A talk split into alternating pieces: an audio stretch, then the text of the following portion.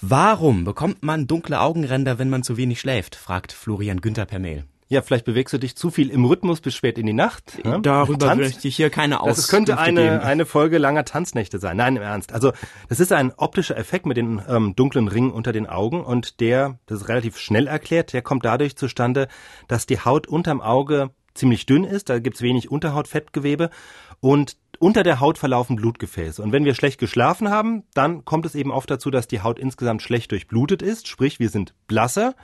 Und durch die blasse Haut schimmern dann eben die dunklen Blutgefäße, die da eben verlaufen, umso auffallender durch. Also relativ einfach erklärt. Und so kommt dieser Effekt mit den dunklen Augenrändern bei der Müdigkeit zustande.